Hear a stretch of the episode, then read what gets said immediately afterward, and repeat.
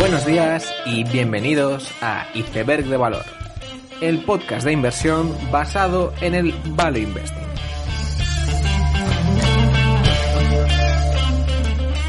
Bienvenidos los seguidores de Chamad y Bill Foley, bienvenidos a Iceberg de Valor. En esta primera semana de octubre publicaba Catrock su presentación sobre la tesis en Just Takeaway. Alexander Captain lleva siendo un defensor muy fuerte del segmento delivery y es, de hecho, uno de los principales accionistas de Takeaway desde cuando salió a cotizar. Esta es una presentación muy interesante donde repasa la historia de la categoría, empezando por el formato original del delivery, que era el de Marketplace, que posteriormente los nuevos actores como DoorDash, Uber o Globo rompieron metiendo ese tercer lado, que es la logística, en ese marketplace original. Es increíble realmente cómo estos nuevos actores logísticos rompieron la baraja en un mercado que parecía que iba a consolidar en los marketplaces incumbentes de la época. ¿Y por qué los players que aportaban ellos los riders, es decir, los players logísticos, tuvieron éxito? Pues para empezar, traían oferta nueva de restaurantes que antes no estaban en la plataforma de delivery atendían también a los suburbios de las ciudades y además tenían una larga cola de productos diferentes de los que hacían delivery. Y fue en ese momento cuando los actores incumbentes sufrieron, especialmente Just y GrabHub, aunque Takeaway sí que se adaptó un poco mejor al nuevo paradigma. Alexander Captain plantea que los marketplaces originales tienen ventaja contra los players logísticos al tener una base de la demanda ya conseguida y por lo tanto tienen que simplemente pivotar a un modelo híbrido entre marketplace y opción de logística.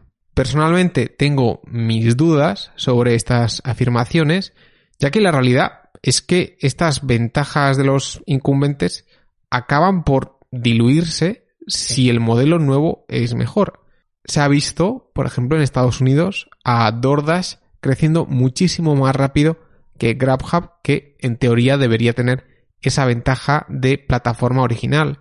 O incluso Uber Eats ha crecido mucho más en Inglaterra que la original Just Eat. Y de hecho, y yo creo que hay que enfocar esta presentación en este contexto, es que la losa en la percepción actual en la acción de takeaway no es más que el resultado de la compra sorpresa de GrabHub en Estados Unidos.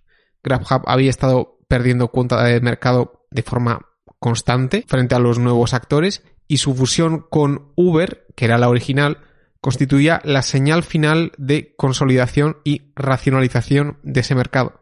Sin embargo, la puja final de Just Takeaway acabó haciendo que el mercado americano se quedara tal como estaba, una noticia negativa para todos y lanzaba la sombra de la duda hacia Takeaway y sus intenciones detrás de la oferta. Por lo tanto, la batalla de ver quién conquista este segmento del delivery está más viva que nunca y veremos si los próximos años dan la razón a Catrock o no.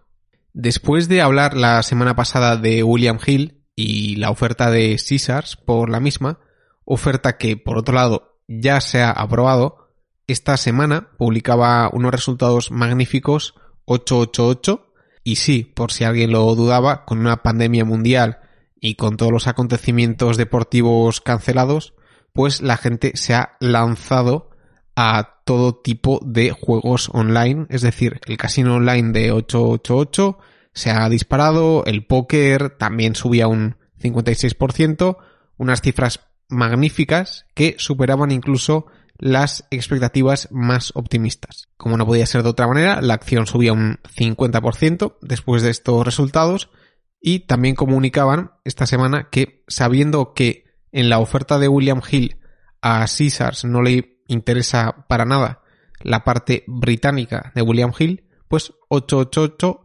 intentará lanzar una oferta sobre esta subdivisión, la cual pues intentarán combinar con las operaciones propias en Inglaterra.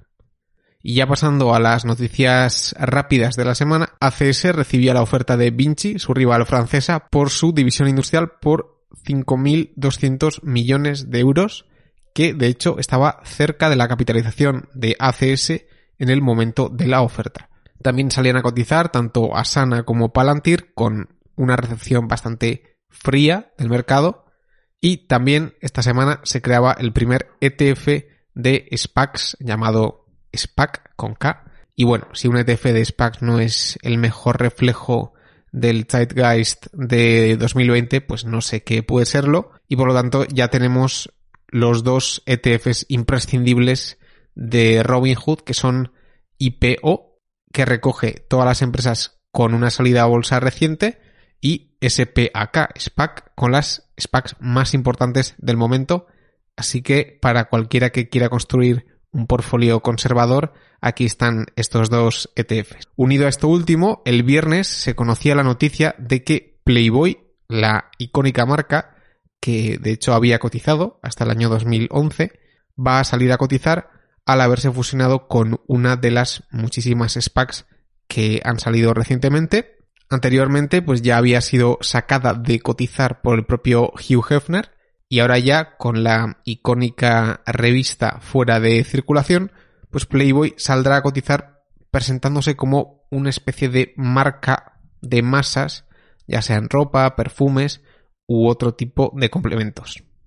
Paso ya al tema de este episodio, que no es otro que sponsors versus Robinhood.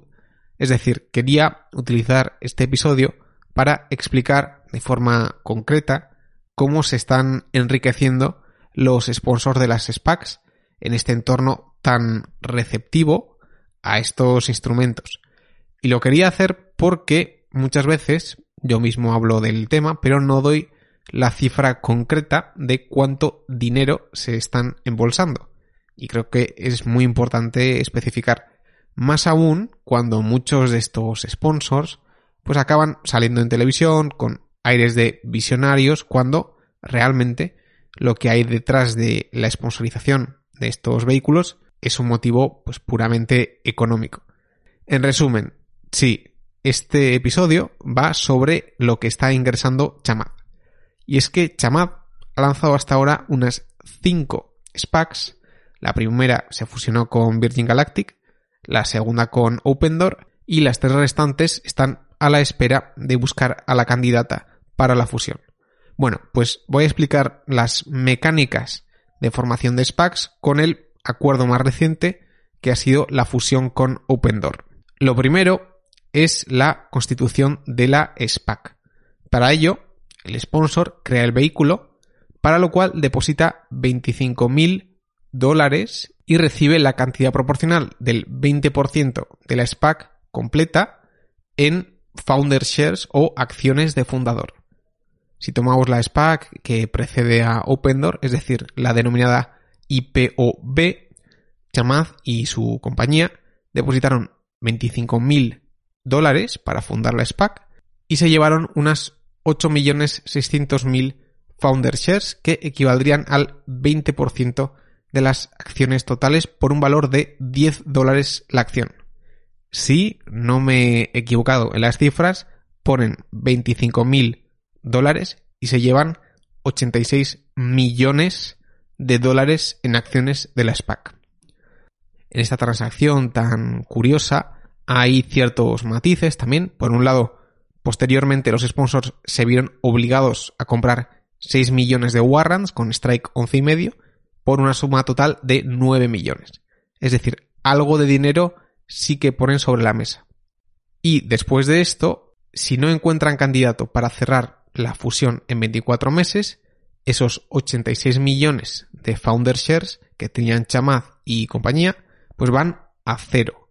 Y también se van a cero los 9 millones en warrants que habían puesto de su bolsillo. Por lo tanto, y como es evidente, y se ha dicho esto varias veces, cuando tienes 95 millones en juego, de los cuales 86 millones te han venido gratis, y todo esto se va a ir a cero si no encuentras a un candidato con el que fusionarte, pues algo me dice que vas a hacer todo lo absolutamente posible para encontrar un candidato presentable. A esa empresa candidata a la fusión, evidentemente, la tienen que votar todos los accionistas de la SPAC, aunque el hecho de que tú ya tengas en tus manos cerca del 20% de los votos, donde tú eres el máximo interesado en decir que sí, pues ya suele manipular bastante los resultados en el que casi todas las votaciones de SPACs tienen como resultado un sí.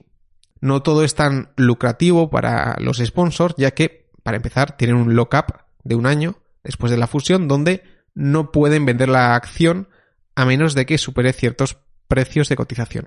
Por lo tanto, si la compañía candidata realmente es un absoluto desastre y consigues, como sea, que se vote a favor de la fusión, pues luego esos resultados muy malos en el primer año harán que tu dinero gratis de las founder shares pues, acabe yendo a cero o cerca de cero. Pero en todo caso, las economics de estas SPACs pues, son increíbles y creo que mucha gente si realmente se diera cuenta de esto, pues no se lo creería. Y la pregunta que uno podría hacer es ¿por qué las empresas candidatas dejan que estos sponsors se lleven tanto dinero? La respuesta es que no siempre suele ser así. De hecho, estos términos del acuerdo que he explicado son modificables en cualquier momento. Y lo que ocurre muchas veces es que la empresa candidata le pide a los sponsors rebajar esos honorarios teniendo en cuenta que cada vez hay más SPACs en el mercado, este va a ser un fenómeno que vamos a ver cada vez más. Es decir, los sponsors cada vez van a cobrar menos. Pero si había alguna duda, no. A Chamad no le rebajan ni un solo céntimo. ¿Y por qué es eso? Pues simplemente ocurre porque lo que sería la SPAC no es más que un vehículo lleno de efectivo que supone la cantidad que la empresa candidata amplía capital en la fusión. Es decir, en Opendoor los accionistas de la SPAC se llevaban el 6,6% de la empresa y los sponsors un 1,6%. Entonces, lo que la empresa realmente está regalando, entre comillas, no es el 20% de su capitalización, sino el 20% de la parte que amplía capital que en el caso de Opendoor solo era el 6,6%. Y es aquí donde todo toma sentido. Realmente lo que pasa es que los sponsors están cumpliendo el papel de Morgan Stanley y otros en las OPVs normales. Al fin y al cabo, es muy habitual que una empresa salga a cotizar pues, por debajo, entre comillas, de su valor, y de ahí que estén pues 30 veces sobresuscritas y hay un pop del primer día de triple dígito. Pues la SPAC, como estructura de salir a cotizar, lo que hace es capturar, pues por un lado, lo que se quedan los bancos en comisiones de la OPV y luego el POP inicial que beneficiaba a los bancos a los que se les suscribía esas acciones. Pues la SPAC captura todo ese beneficio económico y se lo transfiere en parte a los sponsors. Y de ahí que haya tanta gente lanzándose a tener su propia SPAC porque sabe que hay muchos millones que se le pueden quitar a los bancos tradicionales. Y bueno, por si alguno se preguntaba cuánto va a ganar Chamaz con sus SPACs este año, mis cálculos son 87 millones por la SPAC de Opendoor, 187 millones por la siguiente que viene, 172 millones por la siguiente y 100 millones por la última. Esto sin contar lo que ya ganó con la de Virgin Galactic y el dinero pues, que haya podido hacer con las warrants. Y aquí nadie dice nada. Aquí hay un señor que está ganando 500 millones promocionando sus SPACs y nadie le pregunta por ello cuando sale en la CNBC. Es verdad que luego habrá pues muchos impuestos y que en la empresa de Chamat trabajará más gente, etcétera, pero no dejan de ser unas cifras absolutamente demenciales. Evidentemente, esta situación lo que hace es atraer a los personajes más oportunistas del lugar. Por ejemplo, Bill Foley, del que hablé en el episodio 129, es uno de los sponsors en serie más voraces. Este año ha lanzado tres SPACs. Según mis cálculos, Canae, su holding cotizado, ganará unos 58 millones con Transimene, su primer SPAC, 23 millones con Trevia, su segunda, y por Transimene 2 unos 56 millones. Y si esto ya no fuera poco, Foley en su estructura de sponsorizaciones hace que Canae sea un sponsor parcial del acuerdo, pero además suele asignarse a él mismo, a través de una empresa del que él es propietario, una parte incluso mayor de sponsorización que a la propia Canae, lo que hace que gane dinero por los dos lados. Y ya el último sponsor voraz es B. Riley, que es un banco de inversión estadounidense, que por un lado gana dinero siendo sponsor de la SPAC que ellos mismos hacen, que ya han tenido dos, pero por otro lado, al ser una empresa que ofrece el servicio de capital markets, pues ellos mismos cobran de la propia salida a cotizar de la SPAC a través de las comisiones de comercialización. Pues, por ejemplo, de la primera SPAC que hicieron, Alta Group Equipment, a mí me salen que ganan unos 30 millones en Founder Shares gratuitas, pero luego facturaron 5 millones en servicios de asesoramiento y promoción de la salida a bolsa de la empresa. Ahora han sacado una segunda SPAC y la mecánica es similar. 50 millones por ser sponsor y 3,5 millones por asesorar y comercializar la SPAC. Creo que estos ejemplos dan muestra de cómo de receptivo está el mercado a nuevas empresas y cómo hay gente con un oportunismo voraz que se está aprovechando de ello. Creo que nadie estaba dando las cifras concretas de estos acuerdos y me parecía pues de gran interés destaparlos. Como dije en el capítulo 137, creo que esto a largo plazo será muy positivo para el inversor activo, ya que están consiguiendo sacar a cotizar muchísimas empresas, de las cuales muchas de ellas acabarán decepcionando al mercado, lo que dará una oportunidad magnífica para los inversores que sean capaces de discernir los activos valiosos de los que no. Con esta idea termino el episodio, espero que os haya gustado, nos vemos la siguiente semana y seguir aprendiendo.